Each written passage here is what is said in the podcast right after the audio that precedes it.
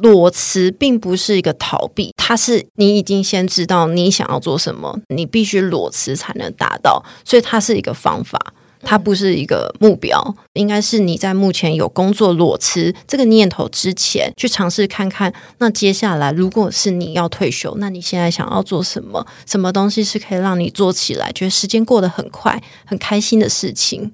参考别人的意见，要挑选对象。也不是从跟你的关系闺蜜好啊，父母的意见，因为他不甚了解这件事情。基于他对你的关心、担心所表达出来的，并不是对你最好的。如果今天裸辞，那你该问的人是裸辞过的人的建议，哪怕这个人他跟你根本不认识。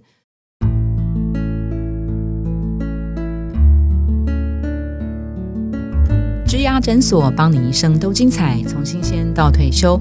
Hello，大家好，我是主持人 Pola。我们最近推出的大主题呢是转职落点分析。今天这一集我们来谈的是。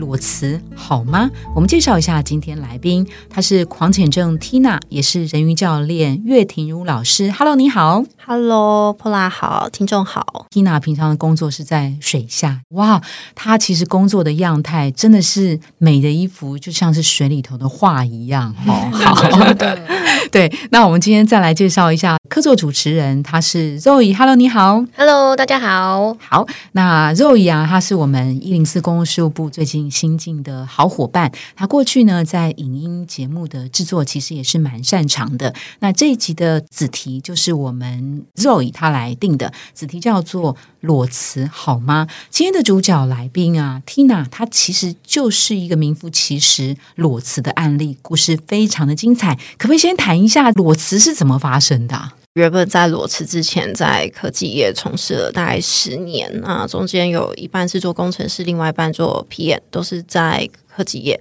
那会裸辞的主要原因，还是在于我想把这些时间拿来从事别的事情，我觉得我会更快乐。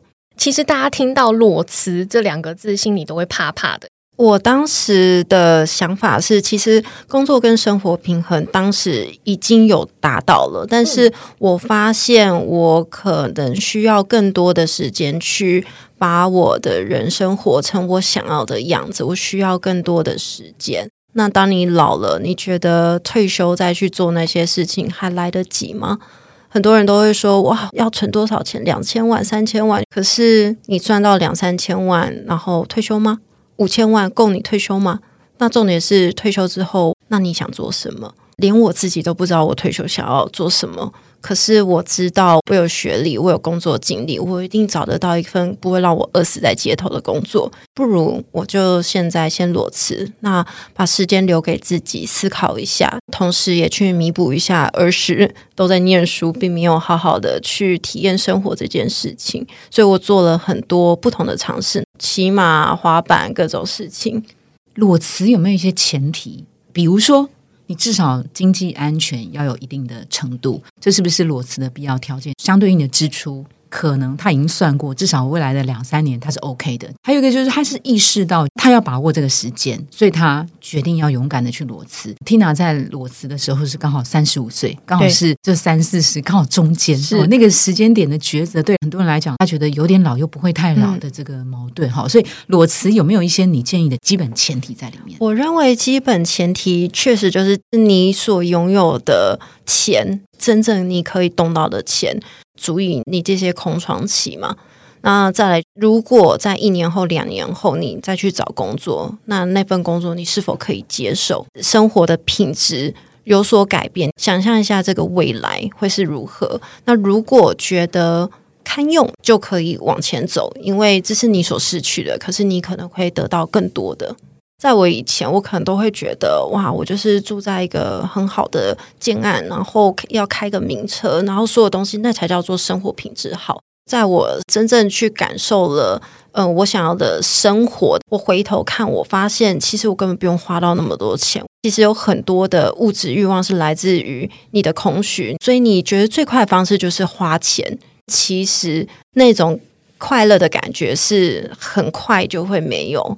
我觉得所谓品质上的改变，其实我没有很大落差，会突然发现自己好像没有需要这么多的东西。呃，会建议大家，譬如说，我要先规划好我裸辞之后我要做什么。裸辞并不是一个逃避，它是你已经先知道你想要做什么，你必须裸辞才能达到，所以它是一个方法。它不是一个目标，应该是你在目前有工作裸辞这个念头之前，去尝试看看。那接下来，如果是你要退休，那你现在想要做什么？什么东西是可以让你做起来，觉得时间过得很快、很开心的事情听来在裸辞之前，有帮自己想过要留下什么退路吗？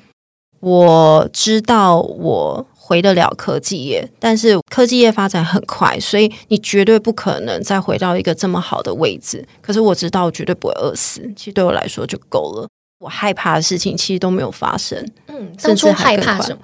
钱呢？又不想用到积蓄，所以我很希望我的生活可以维持一样的水平，然后一样收入可以到达怎么样的状态。可是物质欲望没有那么多时候，我不再会想要哦，我今天下班好累，我要暴吃一顿，然后今天周年庆我爆买一波，然后把我的购物车全部清光，我再也没有这个冲动了。那本来就有一些积蓄嘛，所以其实经济的安全感是有的，那我就可以很放心的去追求我心灵上我想要更实现自己的那一步。嗯，那听众朋友可能现在也许听了之后开始决定。呃，在未来我可能要转职或斜杠，或者是裸辞。那在选择下一个动作之前，你会建议大家呃要去掌控自己的主导权，要怎么做？你觉得呢？我会建议，就是不论你今天有没有工作，你总是要知道，嗯，你这个人生，你有没有一件事情因为你而不同？我并不是用一个我要再去赚取一样金钱的角度。去思考我的那一步，所以我的最高的 priority 不再是金钱。我相信现在很多朋友在下决定之前啊，一定都会先去询问过自己身边的亲朋好友。那可能你收到的意见不会是你自己呃可以接受或想听，会影响到自己的心情。我觉得就是参考别人的意见，要挑选对象，不是每一个人的话都该听。就是也不是从跟你的关系闺蜜好啊，父母的意见，因为他不甚了解这件事情。基于他对你的关心、担心所表达出来的，并不是对你最好的。如果今天裸辞了，那你该问的人是裸辞过的人的建议，哪怕这个人他跟你根本不认识，甚至你可以反向操作啊，你去问一个曾经在外面做自由业的人，那他为什么回头跑到科技业去工作？然后他有没有达到他想要的，跟他预期中的结果是怎么样的？所以我认为这个建议才是你该听的。我认为后路这件事情其实大概有一个方向，嗯，就可以了。那我的预备金，假设我有可以过个五年，那我其实就是专注在我的当下，跟我近期就可以了。小时候问你，那你想做什么？因为我发现每个人的作文题目所想要做的，做总统、做医生、做这，就是长大都没有。对，所以长城的目标是会变的。其实过好当下跟短期，我认为更重要。Tina 在瑞昱半导体工作的同时，也有开始发展很多兴趣，其中有一项人鱼教练。以一般普罗大众的印象来说，哎，这个听起来就像斜杠哦。所以很多听众们一定也很想知道，说，哎，那发展斜杠的过程当中，最终目的是自己跟生活的平衡。然后你认为做这件事情是快乐的，是吗？对。我其实现在遇到很多人都在讲他想要发展兴趣，是那我要怎么样开启斜杠的第一步？Tina 有什么建议吗？你对于斜杠的期待是什么？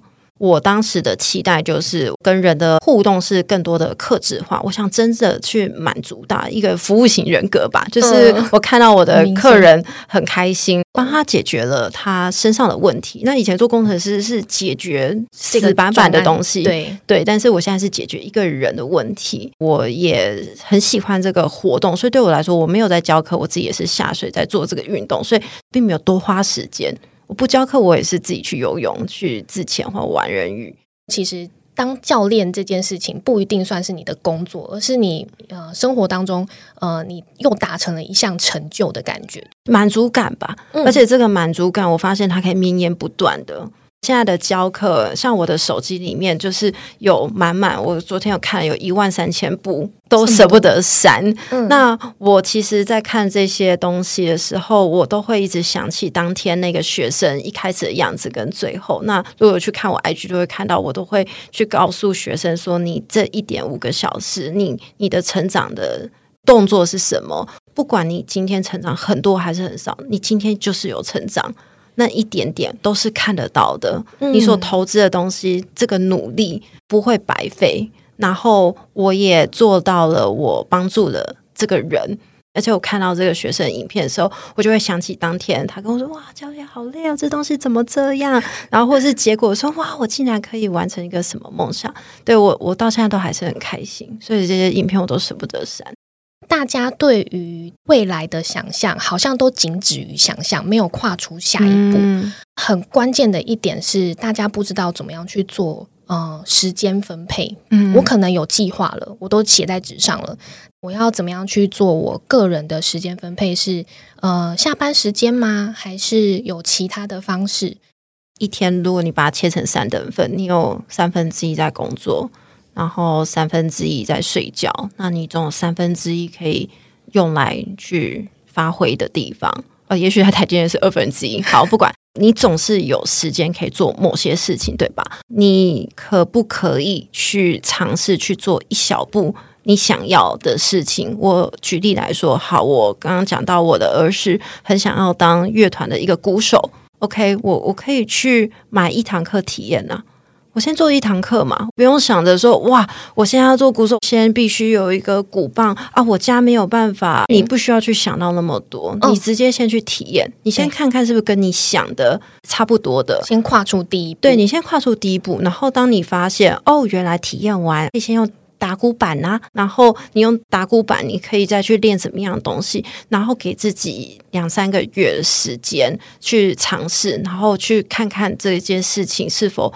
如你所想的。那我觉得这叫做培养你的兴趣。兴趣是什么？就是热情的所在嘛。接下来你才会去看所谓的斜杠。如果你想要去赚钱，那你就要去找到这个商业的进入点，跟你一样的人。有多少？呃，对，那他们现在做的东西是怎么样？嗯然后再来就是你要做的是红海市场还是蓝海市场？红海市场就是最厮杀的嘛，所有人都是做这样子的产品。那你所提供的东西是不是另外的？比如以我自己来说，如果大家都是教系统的课，它都是有一个怎么样的课纲，大家都要完成怎么样的考核。那你有没有发现，这市场有别的需求是你能给的，而且你给这个东西对你来说很擅长？